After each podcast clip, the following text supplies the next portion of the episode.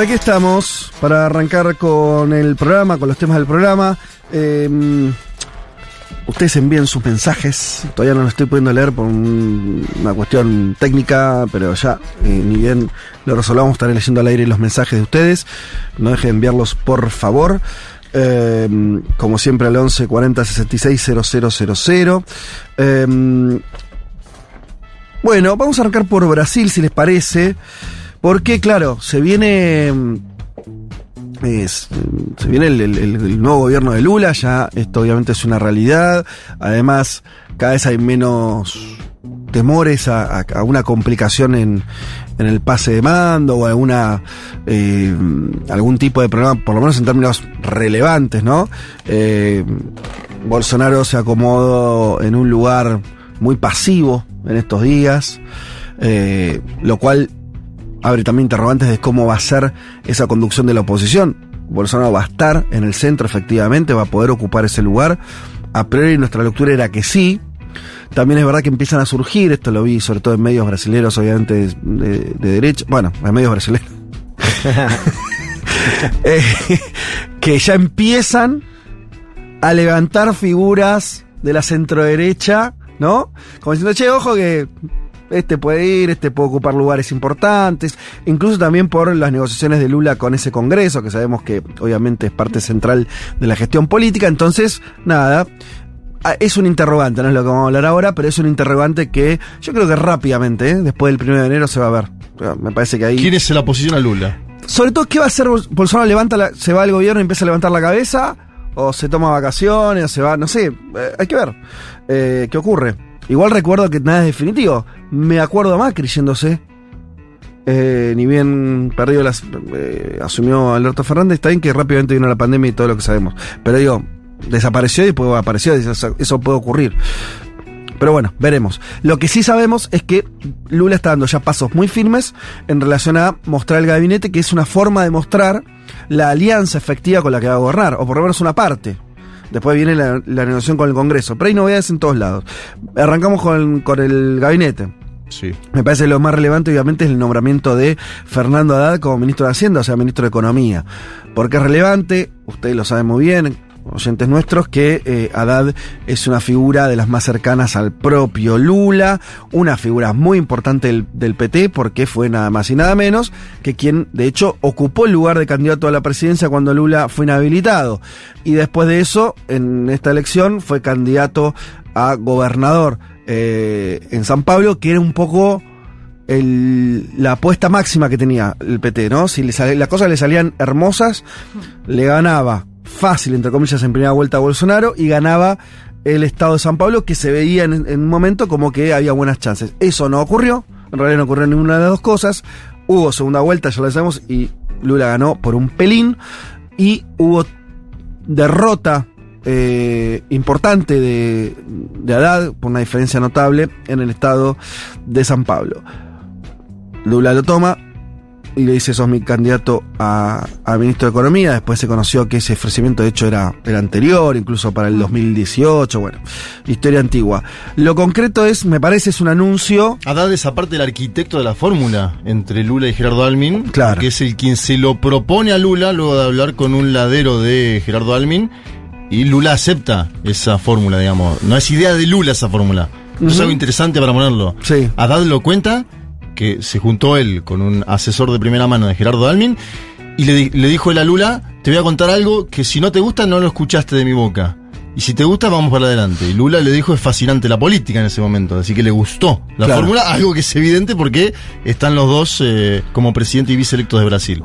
Al mismo tiempo, eh, para los famosos mercados es una señal, por lo menos, de que Lula va a intentar una autonomía. Quiere decir, no pone ahí a un personero de grupos económicos, no pone a un economista liberal, ¿no? Nos evita todas esas situaciones, Sí. que es un poco la señal que el mercado hubiera querido, y pone a un hombre del partido y de de- de- del Partido de los Trabajadores y de Lula, ¿no? Como una extensión casi de Lula. Nadie duda de la lealtad de Haddad, que dio muestras sistemáticas. En ese sentido, no, no me parece que, que ahí hay una búsqueda, por lo menos de una señal de, yo lo entiendo, de autonomía siempre es relativa a la autonomía, pero autonomía al fin de la política respecto de, de los grupos empresarios. Tal vez un doble demás. mensaje, Fede. A, la- a los grupos empresarios por un lado y a la coalición de gobierno por el otro. Ujú. Decir, yo soy nosotros. del PT, ¿eh? Sí, sí. Yo soy del Partido de los Trabajadores. Que yo marqué esa imagen cuando entraba Mercadante, Iglesias y Hoffman a la transición, era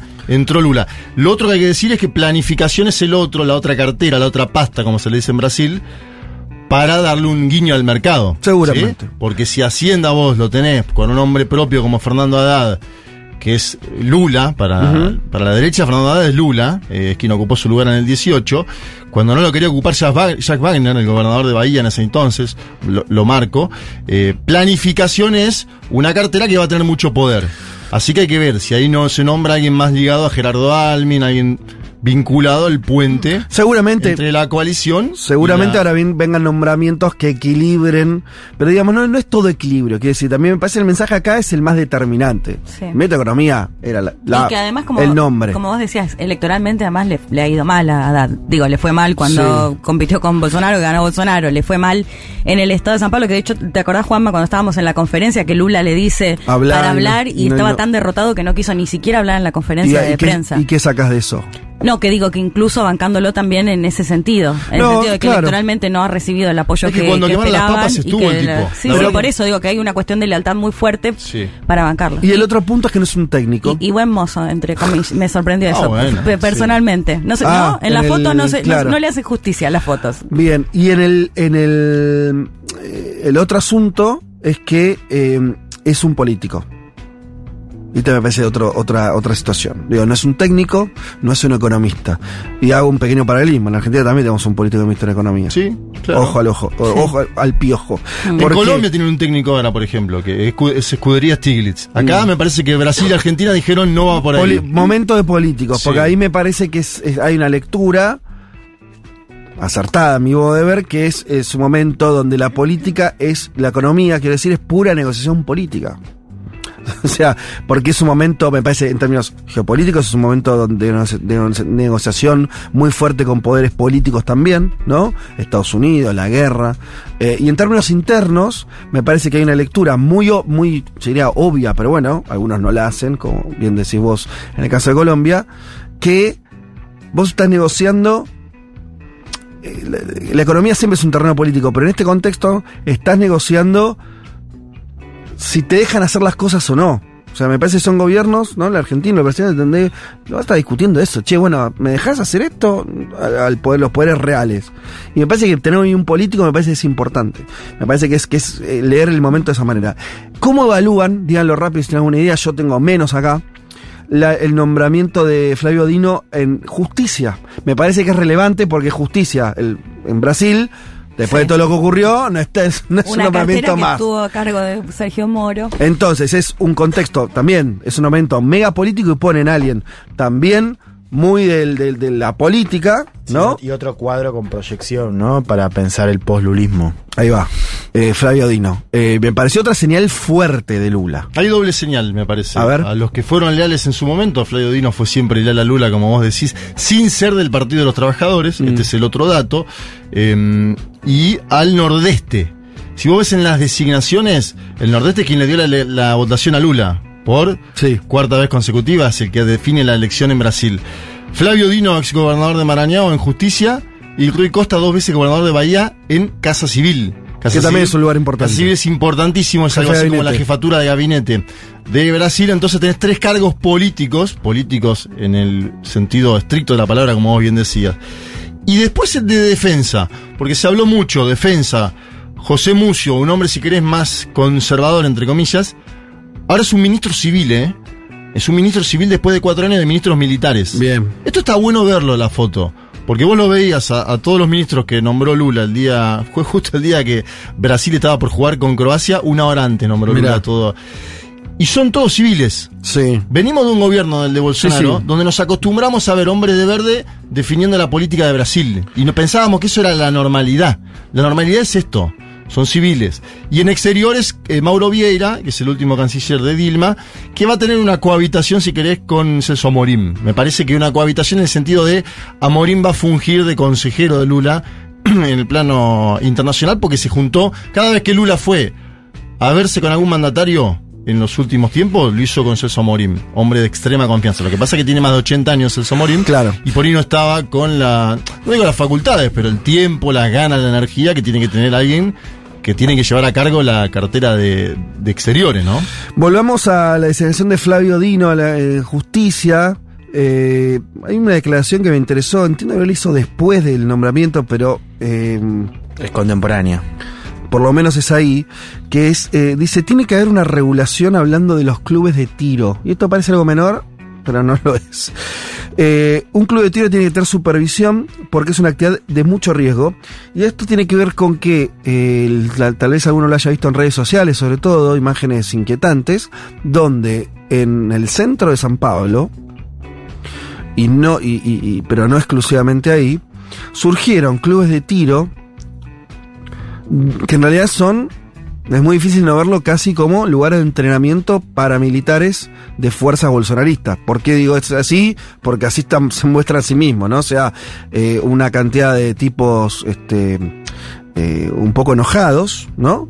Eh, practicando tiro, mostrando sus armas, haciendo ostentación de armas, Sí. de compra de armas a Estados Unidos y con una clara vinculación política con el bolsonarismo. Entonces, militares, exmilitares, eh, casados o civiles también, Fede, ¿eh? Porque también es una forma. No, no, allá dicen que es como una. como- ah, me daban el ejemplo, es como si fuera una unidad básica del bolsonarismo, ¿no? El bolsonarismo es un movimiento sin partido político. Bueno, ahora tiene eh, el partido, Partido de, Real, Valde- pero el partido claro. de Valdemar, pero es una chapa, ¿no?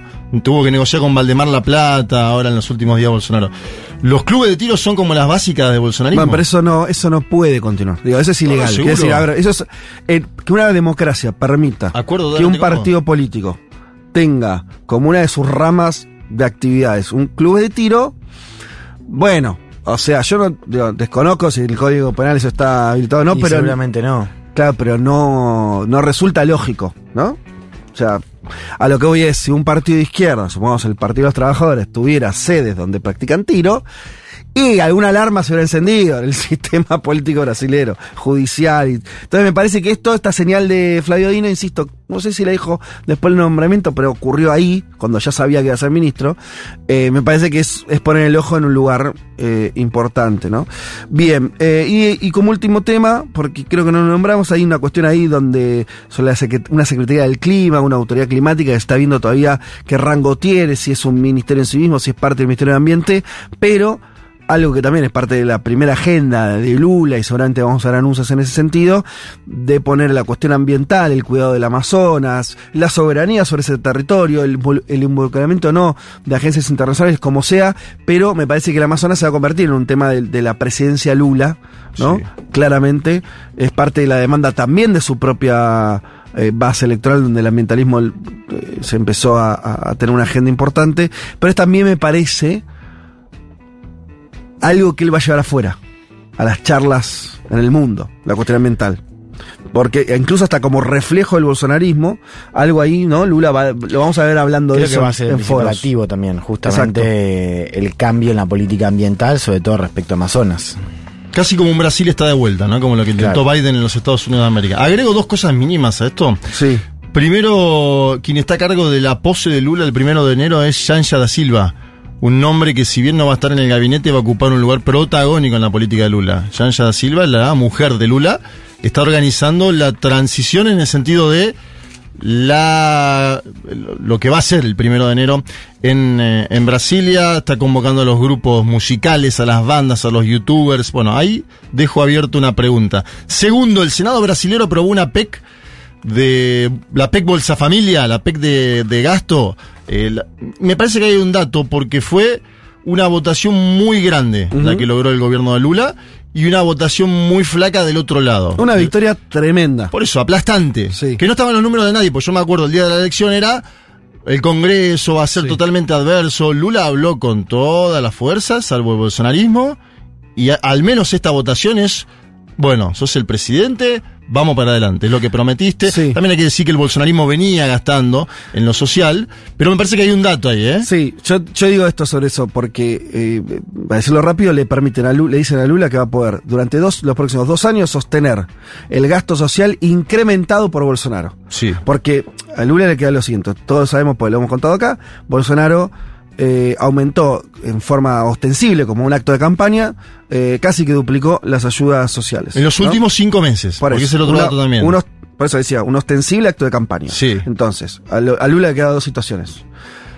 O eh, su- uno de sus primeros actos de gobierno era reducir la ayuda social, lo cual era, entre comillas, lo lógico en el sentido de que había sido un inflamiento para la campaña de Bolsonaro. O lo que, o la jugada política más inteligente, que era decir, decirle incluso al sistema, ¿usted le permitieron a Bolsonaro hacer esto? Yo no voy a reducirlo, se joden, y ahora la ayuda social es la que, la que dejó Bolsonaro. Lo, lo que hizo el Congreso es, eh, como bien decía Juanma, permitir eso, que es una cantidad importante, estamos hablando de 28 mil millones de dólares. Una guasada de guita.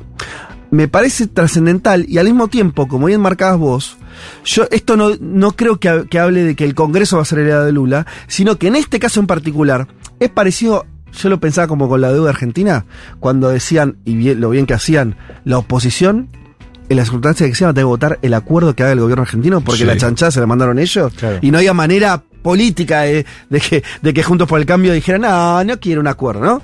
Acá me parece, Juanma, ah, pasó algo parecido, ¿no? La verdad que le habían votado, el mismo Congreso es el que le había votado el permiso a Bolsonaro, ¿qué margen tenía para decir no? ¿No? Le, le habilitaban a, a- a Lula también una, una cosa medio allá anticongreso, que no sé dónde terminó. Lo loco fue que el bolsonarismo silvestre, incluido los hijos de Sí. Mesías Bolsonaro, votaron en contra de Claro, esto, ¿no? claro. Este es un dato también político. Sí.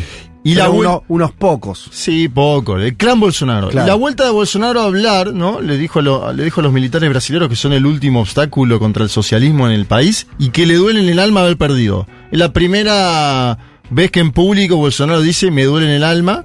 Obviamente, habló después de 40 días. Yo creo que esto le pasa factura en el ámbito político a Bolsonaro, este silencio de 40 días, ¿no? Que no sé, se puede explicar desde lo psicológico, de mil factores. Ahora, el ámbito político está caliente como Bolsonaro. Tarcisio, Tarcisio le preguntaron si era bolsonarista puro y duro esta semana y dijo que no se consideraba. Tarcisio es el gobernador electo del estado de El San que le ganó a Haddad. Exacto. Bueno. Pero es un hombre bolsonarista. Le preguntaron, ¿usted es bolsonarista puro? Bueno, no. No, dijo que no. dijo. Cuando yo decía, yo no le puse nombre, pero cuando arranqué diciendo que los medios de, de- de derecha, dije, los medios de Brasil ya empiezan a buscar figuras que reemplacen a Bolsonaro, pensaba al que no, al primero que nombra es a Tarcísio. Tarcillo, claro, que tiene, es el único que va a tener, es el único bolsonarista hoy que tiene poder de- en un estado potente, sí, claro. importante como el estado de San Pablo. Bien, hicimos una especie de repaso, creo interesante, panorámico sobre lo que está ocurriendo en Brasil. Recordamos, eh, ¿cuánto faltan? Dos semanas, un poquito más. Ya asume Lula, o sea, ya es una transición que ya se acelera. Hay 12 jefes de Estado confirmados, primero de enero, eh, y va a hablar, así que se, se espera un evento importante. Imagínate que la primera vez que gana Lula llora, dice que es la primera vez que llega sin diploma a la presidencia. Me parece que va a ser algo emotivo, ¿ah? Eh, totalmente. Y además hay una cuestión de expectativas, ¿no? Que haber que manejar ahí también de, de que... eh, pero bueno, me parece que también hay una cosa que Lula tiene, entre mil comillas, fácil, que es la experiencia bolsonarista. Y esto lo, lo dijeron, ¿no? Eh, digo, va a ser un gobierno que al mismo tiempo va, eh, va a tener que... un poco como, ahí sí, un espejo de Biden con Trump, ¿no? Con la diferencia del caso. Pero va a ser un gobierno que también va a ser anti-bolsonarista. Aparte de la identidad del gobierno, va a ser un gobierno lulista, lo afirmativo, y por la negativa va a ser un gobierno anti-bolsonarista, con lo que eso significa, lo que vos decías bien, el desmonte del aparato militar, o por lo menos de la injerencia militar en lo político, cómo va a ser esa transición. Eh, un presidente que va a tener otra otra, otro contacto con lo popular, con, ¿no? Va, va- va a haber un cambio drástico ahí. Eh, y bueno, veremos también, hasta ahora vimos un, vamos a ver un nuevo Lula también. Pues vimos un Lula en los últimos, ¿no? El Lula que se pensaba como alguien, un expresidente casi intocable, con una querido por todo el mundo, después, Obama. Claro, después Eso eh, el 2011, claro. un Lula que cae eh, en prisión, un Lula que sale de ahí, hace campaña y la gana, y la gana no como él quería, tal vez, pero la gana. Y ahora un Lula que, que ¿por qué va Lula ahora? También es una pregunta interesante, ¿no? ¿Cuál es el de bronce? Claro, es, ya, exacto. es su última presidencia muy probablemente, que no busque la reelección. No, ella dijo que no. Hay que ver qué pasa. bueno, ¿no? por- Pero- hay que ver qué pasa porque todo es un gran eh, lío, Quizás, pero... claro. Eh, pero digo, ¿qué va a buscar, no? Lula en esta presidencia es, es con la experiencia de él, Es em, Tiene que cuidar su biografía, ¿no? Tiene que preservar su legado, me parece. Esa es una duda que queda en muchos sectores, pero yo creo que las actitudes que va tomando Sí. van en ese sentido. y no lo De dijimos. cuidar la biografía, Sí. que a la vez es también cuidar la biografía de, de la historia contemporánea de Brasil, ¿no? Y iba a terminar con lo de la, lo de la ayuda al Congreso, digo, lo, lo de que le permiten eh, mantener, sostener el gasto este electoral de Bolsonaro que, que ubica, per- perdí la cifra que por ahí, eh, pero es una- una- un ingreso bastante relevante para los sectores más eh, vulnerables en Brasil por esto del aumento del auxilio Bra- Brasil, que era el, el Bolsa Familia.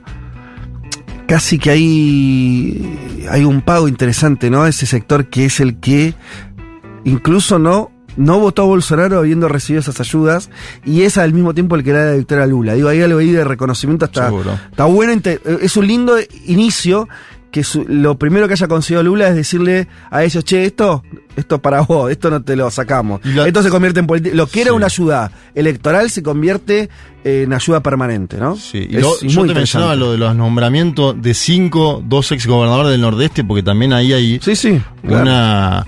También hay que decir, che, ustedes. o sea, hay mucho, circula mucho meme del Nordeste salvó a Brasil, ¿no? Con la elección, porque la verdad que la, Sí. es así, en términos matemáticos, el Nordeste y la periferia de San Pablo.